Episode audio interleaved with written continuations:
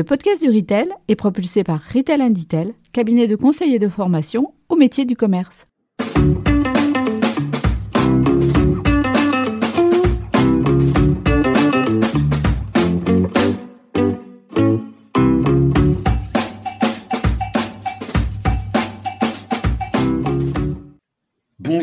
Bienvenue sur le podcast du Retail. Je suis Fabien Foulon, un des artisans de ce podcast animé par un collectif d'experts passionnés par le commerce et la consommation.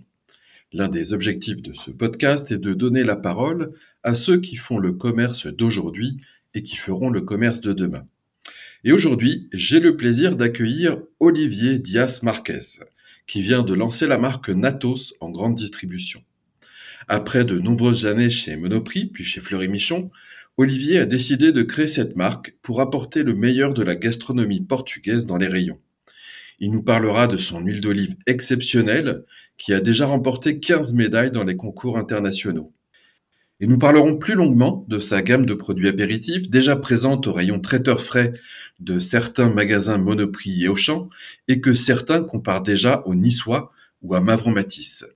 Cet échange sera l'occasion de voyager au Portugal, mais aussi de parler de la croissance et des grandes tendances de l'apéritif frais. Et tout cela est à écouter maintenant. Bonjour Olivier et bienvenue dans le podcast du retail. J'ai eu la chance de travailler avec toi il y a quelques années chez Monoprix et aujourd'hui nous allons parler de la marque Natos que tu viens de lancer. Mais avant cela, avant de parler de Natos, est-ce que tu peux nous parler de ton parcours professionnel et de ce qui t'a euh, amené ensuite à créer ta propre entreprise? Euh, salut Fabien, euh, c'est un vrai plaisir d'être avec toi et de me permettre de, mettre Natos en, lumière aujourd'hui.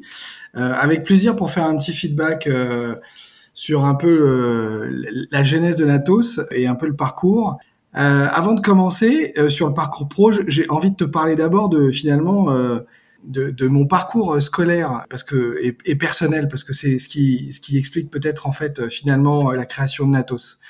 Euh, moi, tu le sais, je suis franco-portugais et euh, pendant toute ma scolarité, en fait, j'ai une double scolarité pendant que les les enfants allaient au, au, parc le mercredi et le samedi. Il se trouve que moi, j'allais à l'école portugaise. Ah oui. Ouais, complètement. Et en fait, j'avais j'ai eu un double parcours cursus qui à l'époque était pas forcément euh, compréhensible. Et aujourd'hui euh, finalement c'est très apprécié et la plupart des étudiants font ce genre de choses. Mais euh, euh, mais voilà en tout cas ça a été le cas pour moi il y a, il y a, il y a près de, de 40 ans euh, parce que je suis un vieux maintenant. Et, et c'est vrai que ça a un petit peu conditionné finalement euh, un peu l'histoire de Natos et cette connexion avec le Portugal qui a été permanente. Alors voilà c'est juste pour faire pour te donner un petit peu euh, les éléments de, de, contexte et qui vont finalement expliquer 20 ans plus tard pourquoi la création de Natos. Alors entre ces 20 ans, moi j'ai eu un parcours chez Monoprix, tu le disais, on s'est rencontrés chez Monoprix. Euh, rapidement, euh, trois étapes chez Monoprix. Euh, une partie opérationnelle où pendant quelques années j'ai opéré en magasin avec euh, tous les postes opérationnels qu'on puisse euh, avoir, responsable de rayon, département, secteur, directeur adjoint et directeur. Une deuxième partie plus managériale où j'ai occupé des fonctions de responsable régional. Et une dernière partie plus stratégique où j'ai occupé les fonctions de directeur de la filière alimentation, d'abord les métiers, puis après la, la globalité de l'alimentation. La, euh, et j'ai pour habitude de dire, parce qu'il n'y a pas eu trop de, d'ouverture de, depuis, mais moi je suis rentré chez Monoprix, ça s'appelait Prise Unique, euh, en 98, et, et, j'en suis sorti, ça s'appelait Monoprix, il y avait 300 magasins, et globalement, quand tu rentres dans un magasin, il y a de fortes chances pour que ce soit mes équipes et moi qui l'ayons euh, imaginé, élaboré, implanté et exploité. Euh, après ces 20 ans chez Monoprix, euh, j'ai eu l'opportunité de prendre des, des responsabilités de, de, directeur général euh, chez Fleury Michon, donc toujours dans l'alimentation, mais cette fois-ci euh, de l'autre côté, du côté euh, du fabricant et de l'industriel. là, j'ai eu la chance de, de, pouvoir être dans un secteur de food tech et d'être l'opérateur de la livraison de la solution repas à Paris. On était le leader de, de, ce que aujourd'hui tu peux retrouver chez Frischti, Pop Chef, Food Chiri. Euh, qui, d'ailleurs doivent voilà, rester euh, sur, sur ce business-là, et, euh, et Fleury Michon avec plusieurs marques qui opéraient sur ce, cet univers-là. Donc tu vois, toujours dans l'univers de la food. Et, finalement, tu vois, si je faisais lien, un univers permanent professionnel dans la food, une histoire personnelle avec le Portugal, et une logique absolue de finalement de, une, suite et une logique de, de création finalement de Natos en lien à, la fois avec la food et, et à la fois avec mon univers professionnel qui est celui de l'alimentation. Ok, écoute, super, euh, super intéressant. J'ai appris un certain nombre de choses que je ne connaissais pas encore. Euh, bah, écoute, maintenant on va, on va vraiment euh, parler plus précisément hein, de, de Natos. Est-ce qu'il y a eu quand même dans tout ça, euh, en plus du, contexte que tu viens de nous préciser, est-ce qu'il y a eu un, déclencheur à un moment donné de se dire, allez, j'ai envie de, de créer ma, ma propre boîte, ma, ma propre marque, et quelles ont été les, les premières étapes de cette aventure-là?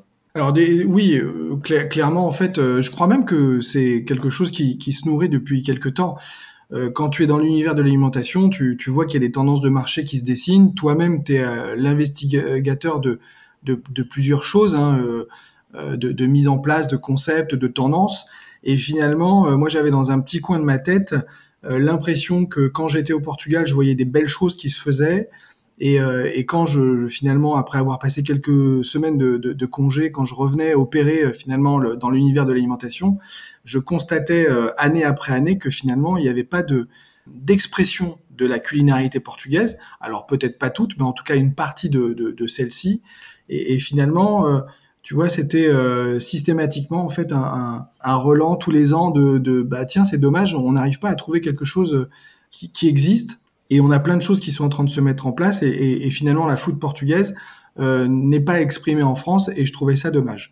Et quand euh, effectivement quand tu as opéré que tu as eu la chance d'avoir des responsabilités de, de, de dirigeant euh, euh, dans ta carrière, je crois que c'est une suite logique. En tout cas, c'était devenu naturel pour moi de pouvoir finalement avoir les manettes d'une entreprise, d'avoir la capacité d'œuvrer dans, dans, dans, le timing qui doit être le mien et, finalement, tout ça était concomitant et de se dire, bah, finalement, il y a un besoin, il y a une envie, et ben tout ça, ça c'est assez logique, donc il faut y aller.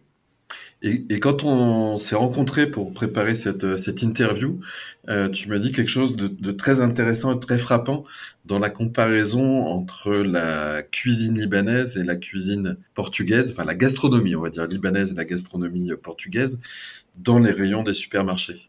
Ouais, c'est vrai. Alors c'est un peu un, un, joke ou un peu une, une introduction. Euh, euh, quand on me pose la question, en fait, je je, je, je réponds pas tout de suite et, je propose à mon interlocuteur de répondre à quatre questions. Euh, s'il veut bien, donc euh, on peut on peut faire l'exercice, c'est assez euh, assez marquant. En fait, je, je, pose toujours la question est-ce que vous avez été au Liban? Alors ça marche avec le Japon, ça marche ça marche avec d'autres choses, mais comme euh, les produits NATO sont sur l'univers de l'apéritif, euh, c'était mieux de faire avec le Liban. Donc euh, la première question, c'est est-ce que tu as déjà été au Liban? Eh bien non. Voilà. La deuxième question, c'est est-ce que tu manges libanais? Absolument. Voilà, donc tu n'as pas été au Liban et pourtant tu connais la culinarité libanaise. La troisième question, mais tu la vois venir, c'est est-ce que tu as déjà été au Portugal? Oui, et j'y ai très bien mangé. Voilà. Et donc, euh, par conséquent, est-ce que tu consommes ou est-ce que tu manges portugais quand, voilà, au quotidien? Eh ben, au quotidien, non. Euh, sur des achats en distribution, non. Et ça n'est guère que sur des marchés éventuellement que je vais pouvoir trouver des, des choses comme des acras de morue, par exemple. Eh bien voilà. Donc tu as. Euh, alors il y a un autre produit qui est aussi le pastel de nata. C'est oui également. un, des produits qui effectivement ressort dans la discussion, mais globalement, euh, les interlocuteurs, euh, les consommateurs euh, vont, répondre qu'ils consomment très peu de produits portugais. Et globalement, les statistiques nous le disent, depuis à peu près 10 ans, il y a 50% de, la population qui a déjà été au Portugal en vacances ou ah oui, c'est énorme. Tout, en effet, c'est à peu près 3 millions de touristes tous les ans au Portugal français. Et certains, et certains sont peut-être passés par la pâtisserie de Belém. Exactement, exactement. J'en doute même pas une seconde. Je pense que tout le monde est passé par euh, la pâtisserie de Belém. Et, et donc, c'était euh, finalement ces quatre questions permettent de, de le vérifier euh, assez naturellement euh, qu'effectivement, en fait, il y a une bonne connaissance du pays, que c'est un pays qui est apprécié pour son paysage, pour ses coutumes et aussi pour sa culinarité, avec des, éléments qui ressortent systématiquement, comme la générosité, la générosité, pardon. Euh, le fait que ce soit gourmand. Euh, et, donc, euh, il était devenu pour moi évident que finalement, ce que je te disais, c'est-à-dire le fait qu'il n'y ait pas d'expression et que malgré tout, il y ait une connaissance de la culinarité, à l'inverse d'autres d'autres d'autres univers qui sont connus et pour le pour autant qu'on n'a jamais visité comme le Liban. Alors je cite le Liban, mais encore une fois, ça aurait pu marcher avec d'autres pays. Donc oui, c'est un peu mon mon introduction. Effectivement, tu as raison sur la justification de, de la création de Natos. Et je reviens sur ce que j'ai dit tout à l'heure en parlant des acras de morue. Est-ce qu'il ne faut pas plutôt parler de croquettes, de bacalao ou... Enfin, quel est le terme, quel est le terme exact? Alors, on parle de pastéis. De pastéis de bacalao. Exactement, comme le pastel de nata d'ailleurs. D'accord. Tu vois, c'est toujours la même base. Effectivement, tu as raison parce que c'est pas du tout le même produit. Un, pastel de bacalao euh, et, contient de la pomme de terre alors que l'acra de morue, lui, est, plus une, c'est plus une recette finalement. Euh, euh, antillaise, avec à base de farine. Et l'expérience culinaire est pas du tout la même. C'est vrai. Donc euh, voilà, c'est pas du tout les mêmes produits. Alors il y a effectivement de la morue dans les deux cas, mais c'est pas la même expérience. Alors maintenant, on va, parler encore plus précisément de, des produits hein, qu'on peut trouver sous la marque Natos. si je me trompe pas, tu es présent sur deux catégories l'huile d'olive et l'apéritif frais traiteur. Est-ce que tu peux nous détailler un petit peu tout ça? Oui, alors c'est alors et, et, et, plus encore, on est on est une marque multicatégorielle puisque euh, c'est euh, les recettes finalement on, on a choisi de de, de de, cuisiner que le que le meilleur du Portugal euh, ou en tout cas de proposer que le meilleur du Portugal et donc on a été euh, euh, lors des voyages finalement de, de ce qu'on découvrait au fil de ces années proposer que des recettes qui nous semblaient légitimes ou en tout cas qui pouvaient satisfaire et, et apporter de la nouveauté dans, les rayons. Donc on a une première gamme qui est effectivement une gamme très apéro. Alors tu en parlais avec des pastels de bacalao qui sont des produits que finalement qui sont dipables et qui sont déjà très présents euh, sur euh, sur euh, nos linéaires. Et on est on est venu rajouter comme ça des petites recettes. On a deux autres recettes de pastels. Il y en a un qui est à, base de, de, morue, mais qui est une, recette légèrement différente, qui s'appelle le patanisca. Donc là, c'est pareil, c'est une autre recette de d'Acra. On en a une troisième qui est une, une recette veggie, veggie puisque euh, on a aussi l'ambition, en tout cas, d'avoir euh, de limiter notre impact sur l'environnement et donc de proposer des solutions euh, végétariennes.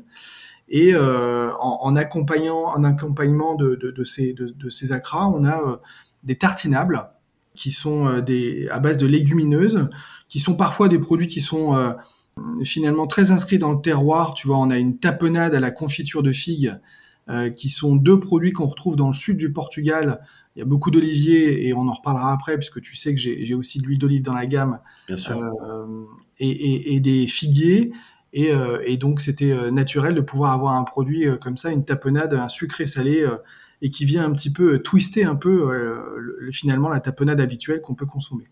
On a d'autres petits produits comme ça, des petites pépites. On a été dénicher euh, un, bolo de cacao euh, qui est un petit pain à la patate douce euh, qui vient de l'île de Madère. Tu sais que l'île de Madère est en fait une, zone de transit entre l'Amérique mhm. et, l'Europe, et donc il y a des produits parfois un petit peu plus exotiques comme la patate douce. Et, sur l'île de Madère, on mange un bolo de cacao, et donc on a aujourd'hui nous on fabrique cette recette ici en France et elle est présente dans notre gamme. Et donc, c'est un produit qui, par exemple, contient 23% de patates douces.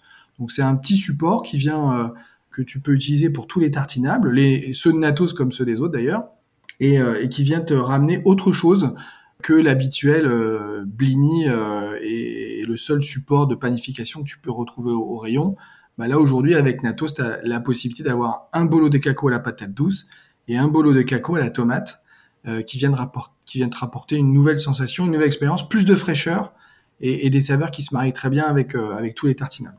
Je trouve ça intéressant du coup de s'appuyer à la fois sur des, grands classiques de la gastronomie euh, portugaise, on a parlé du bacalao, euh, mais surtout et, peut-être encore plus d'être allé chercher des recettes vraiment très spécifiques dans des voilà dans des régions et sur lesquelles tu peux raconter une histoire et sur lesquelles il y a quelque part aussi une invitation au voyage. Tout à fait. Bah, là en fait tu si tu enfin l'objectif c'est pour nous de en tout cas pour Natos, de, de, de, proposer ce, voyage. Pouvoir déguster en fait finalement des saveurs euh, qui sont pas très éloignées de, de, notre univers euh, culinaire habituel, mais finalement euh, twisté et, très agréable et, te faire voyager euh, sur finalement tout le Portugal, du sud au nord, en passant par les archipels. Voilà, exactement, par les villes parfois, et parfois par des régions j'allais dire par des, oui, par des, as raison, par des villes en fait, par des, des, des, des, lieux où finalement ce produit est uniquement produit à cet endroit-là et qui parfois n'est même pas connu de la plupart des Portugais. Moi, je me suis fait challenger et j'en parle parce que c'est assez drôle, mais sur le bolo des cacos, quand on l'a présenté, en fait, c'était d'une évidence pour pour nous. Et ben pour certains Portugais qui n'ont pas été à Madère, ben, finalement très éloignés de leur quotidien. Et pour nous, c'était assez drôle aussi de, réussir à, étonner en fait finalement euh, les Portugais euh, qui, sont plus habitués à manger des pastels de bacalao. Ok.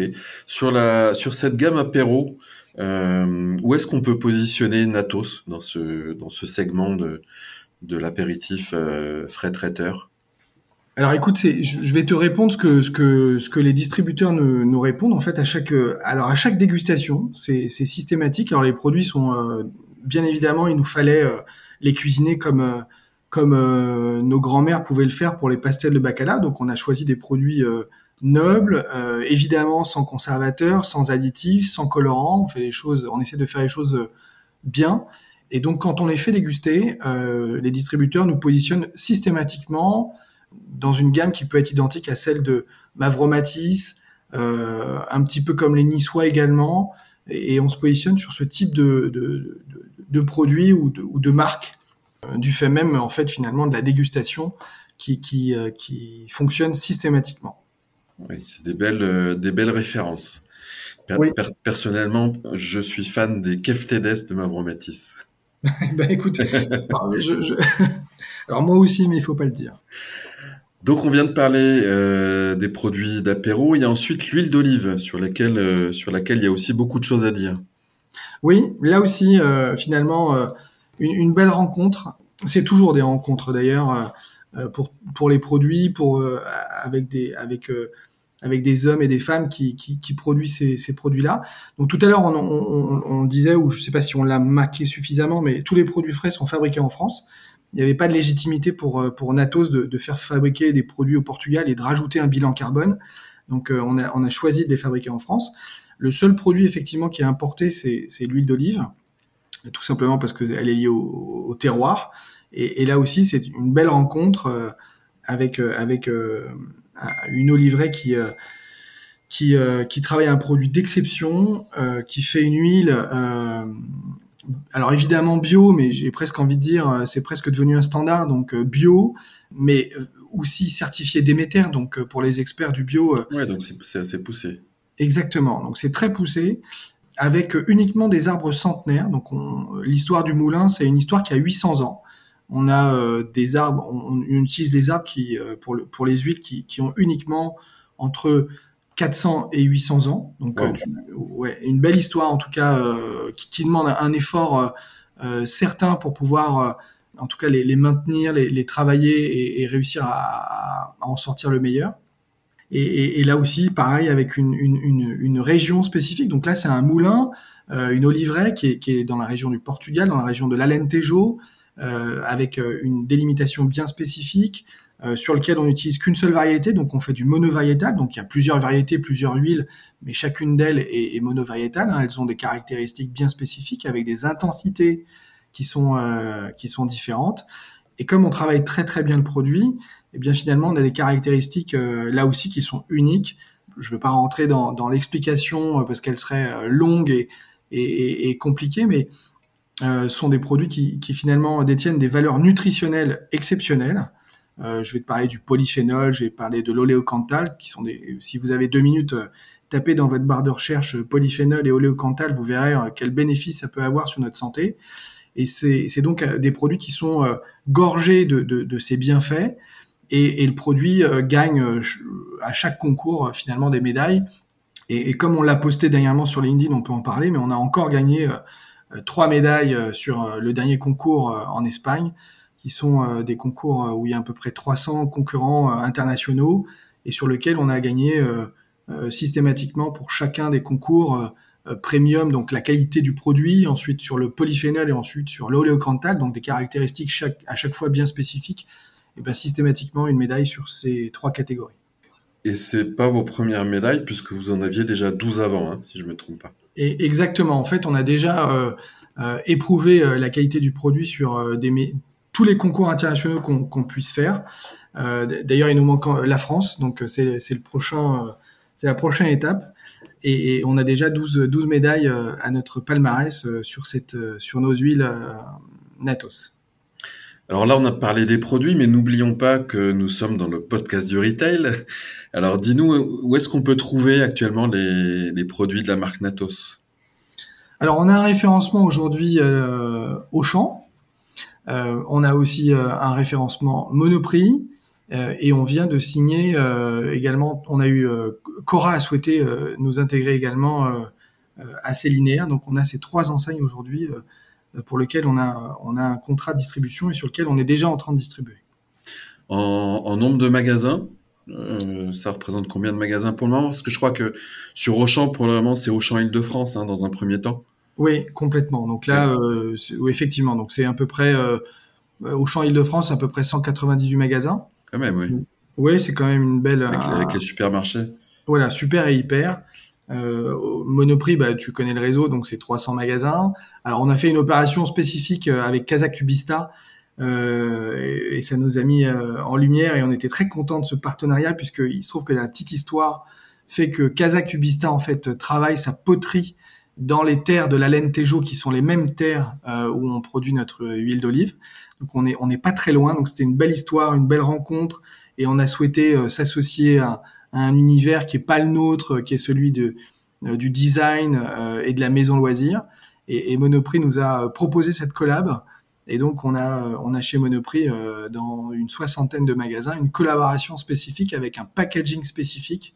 Et tu peux retrouver jusqu'à la fin du mois de mai tous nos produits. Alors, une partie, je dis tout, mais c'est pas, pas le cas. Une partie de nos produits, euh, dont l'huile d'olive, sur, 50, sur ces 60 magasins Paris, euh, et puis euh, toutes les grandes villes de province finalement.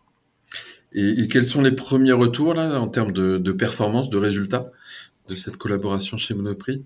Alors écoute, même si c'est toujours, euh, alors je ne sais pas si c'est des ou s'il faut toujours le dire, si dans les podcasts ou dans la communication, il faut toujours être positif, mais là c'est la réalité, donc c'est encore plus sincère et, c'est encore plus plaisant de le dire.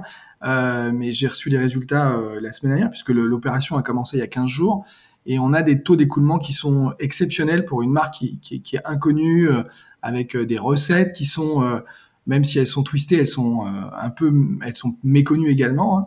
et on a des taux d'écoulement qui, se, qui, qui varient entre 50 et 70% de d'écoulement alors qu'on n'est même pas à la moitié de l'opération. Donc on est, on est très content, on est très satisfait de cette opération. Finalement, ça vient confirmer toute cette introduction qu'on a fait ensemble, hein, tous les deux, sur pourquoi il n'y a pas de produits portugais et est-ce que finalement, euh, est-ce qu'il n'y en a pas parce que ça n'intéresse pas ou est-ce que c'est parce qu'on n'y a pas pensé et finalement, euh, il y a une place pour, euh, la culinarité portugaise eh Bien, les résultats nous prouvent qu'il y a une place et que Natos est complètement légitime dans les linéaires des distributeurs. Bravo pour ça. Pour parler un petit peu plus d'avenir, quels sont, est-ce que tu as des, des, souhaits ou des projets de développement, que ce soit côté distribution, enfin, j'imagine de toute façon, tu as bien sûr le, le souhait d'être présent dans le plus de, de magasins possible, euh, mais est-ce qu'il y a des projets de développement aussi en termes de, en termes de produits?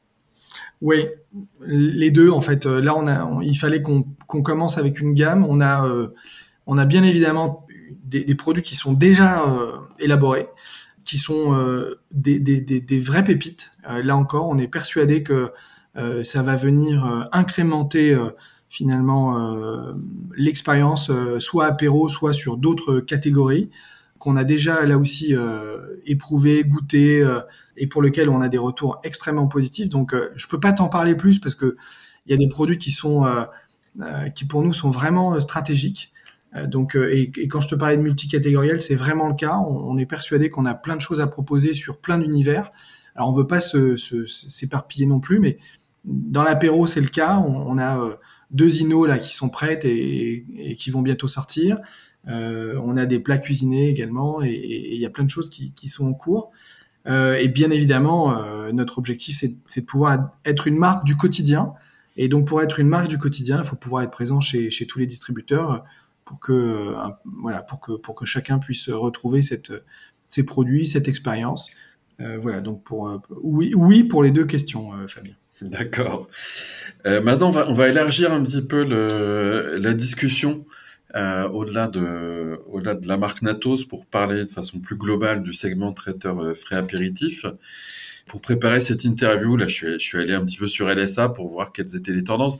Alors, je savais, hein, euh, bien sûr, qu'il y a une tendance forte sur l'apéritif, notamment avec avec l'effet Covid. Hein, les gens prennent de plus en plus l'apéro par rapport à, à l'avant-crise sanitaire, mais je pense que c'est un marché qui était déjà sur une bonne dynamique avant ça.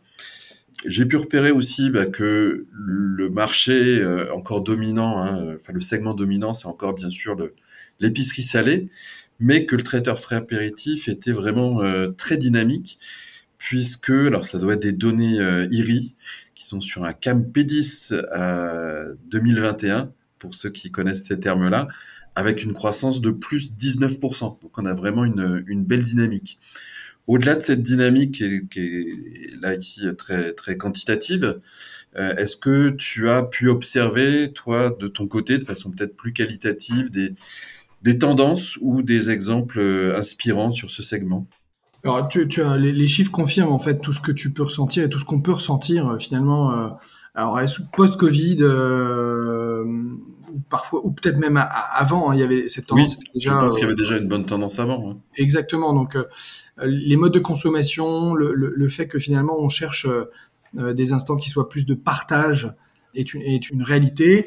Et, finalement, euh, ça s'est fait là aussi naturellement, c'est-à-dire que si je te dis Portugal, tu vas penser soleil, apéro, et, quand nous euh, on, élaborait en fait les gammes et quand on, visitait et on voyageait, bah finalement on était toujours avec des amis, toujours en train de prendre l'apéro, et finalement ça se construisait comme ça.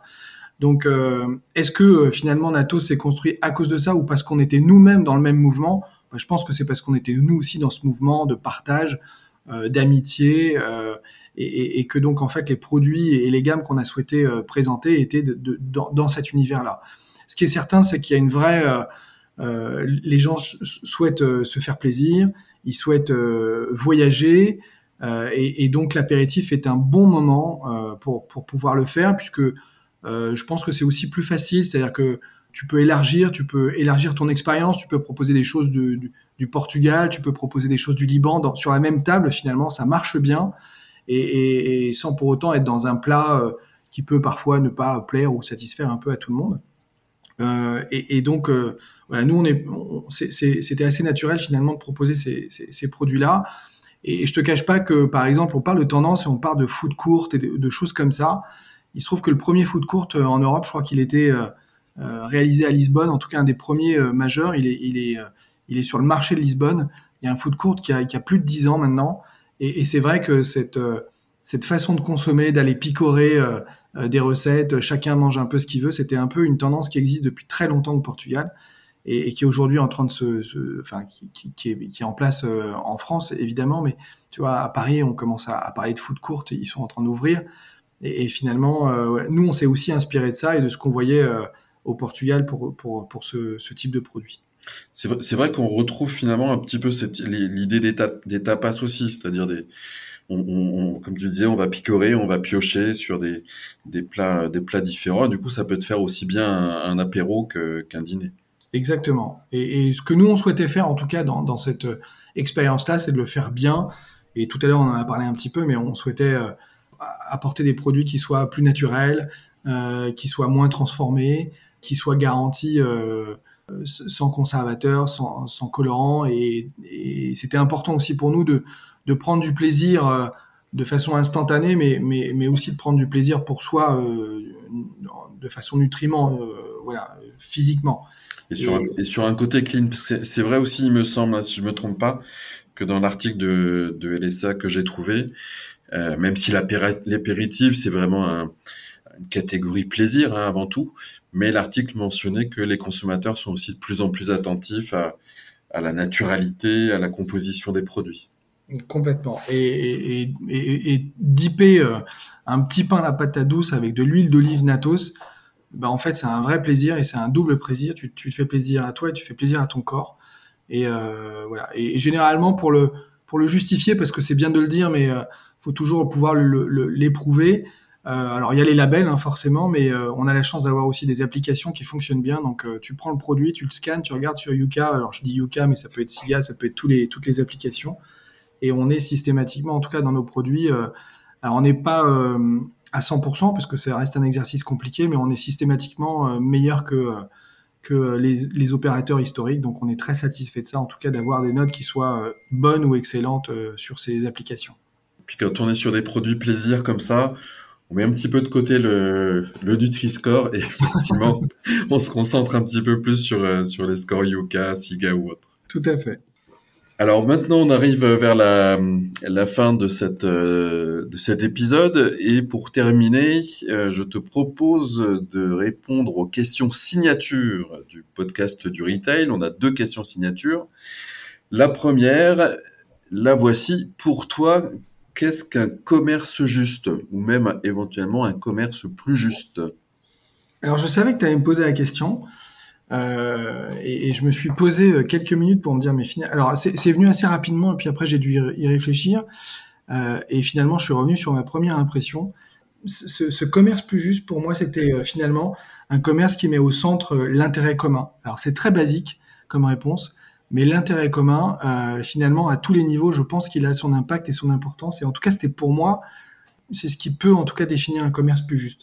respecter les ressources, respecter un fonctionnement, en tout cas, euh, nos interlocuteurs, nos, nos, nos, fabricants, nos, salariés, nos, clients, nos, voilà, avoir un, mettre systématiquement, en tout cas, l'intérêt commun.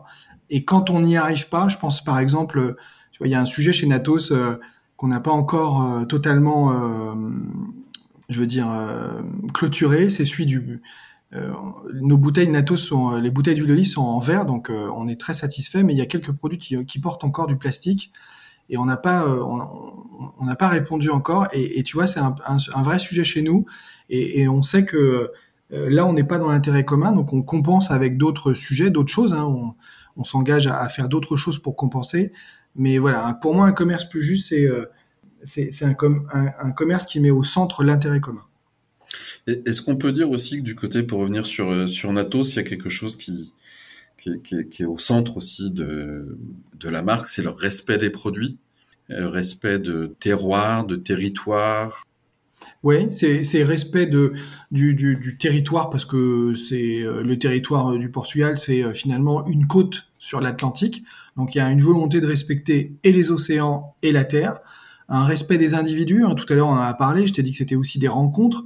Donc respecter euh, toutes les rencontres et, finalement euh, avoir ce, regard bienveillant euh, sur tous les gens que tu peux rencontrer, c'est effectivement une, j'allais dire finalement c'est, tu vois la question est, une question signature du, podcast. Et ben la réponse est aussi une réponse signature de Natos, c'est d'être dans, cette dans, ce respect de, la nature, des, individus, du produit et, de, systématiquement avoir la volonté de faire les choses le mieux possible.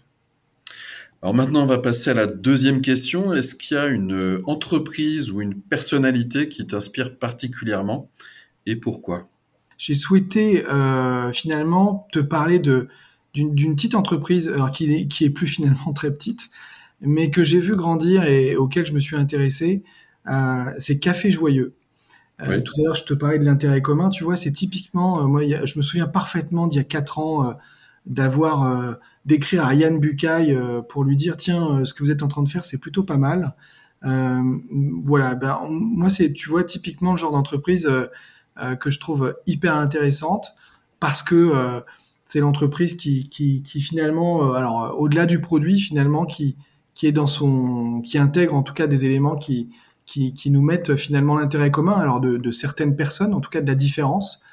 Et j'ai trouvé que de réussir à le faire, euh, de réussir à, à, le construire et à, et à se développer, c'est un, un, vrai bel exemple.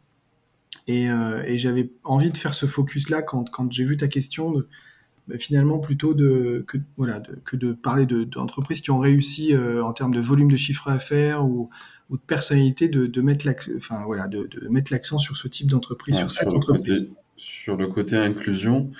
Et écoute, euh, bah, pas plus tard qu'hier, j'étais dans le, dans le métro parisien et j'ai vu une, une, affiche publicitaire pour euh, Café Joyeux. Bon, bah tu vois. Donc effectivement, petite entreprise est, devenue un peu plus grande. Très, très clairement, oui. Donc voilà, c'est le genre d'entreprise qui peut m'inspirer. Avant de, de terminer, est-ce qu'il y a quelque chose que tu souhaites rajouter? Peut-être déjà, euh, avant, de, avant de se quitter, peut-être dire euh, ben, comment, euh, comment les personnes qui, pourraient être intéressées par, par Natos, et je pense entre autres à des distributeurs hein, qui, qui souhaiteraient l'intégrer dans leur rayon, qu'est-ce qu'ils peuvent faire? Comment ils peuvent se renseigner? Comment ils peuvent te contacter? Oh bah, ils peuvent me contacter euh, très facilement sur LinkedIn. Hein. Moi, je répondrai à toutes les sollicitations. Euh, euh, mon adresse perso est présente sur LinkedIn, donc les gens peuvent m'écrire. D'ailleurs, pas que les distributeurs, tout le monde peut le faire. sur le site également, vous avez une option de, de, mise en contact, mise en relation. Elle est directement là aussi faite auprès de moi. L'objectif, c'est de pouvoir échanger avec tous les distributeurs, avec tous les, tous les consommateurs sur n'importe quel sujet. Donc euh, voilà, donc assez facilement sur LinkedIn et sur le site euh, natos.fr. Natos.fr, hein, parce que je, crois que si on tape juste Natos, c'est pas forcément le premier lien, c'est peut-être le deuxième ou troisième lien. Donc natos.fr, c'est la meilleure façon de euh, d'atteindre le site. Super, bah écoute, je, te souhaite vraiment beaucoup de, succès avec cette, cette belle marque qu'on trouve déjà en ce moment donc chez Monoprix et chez Auchan.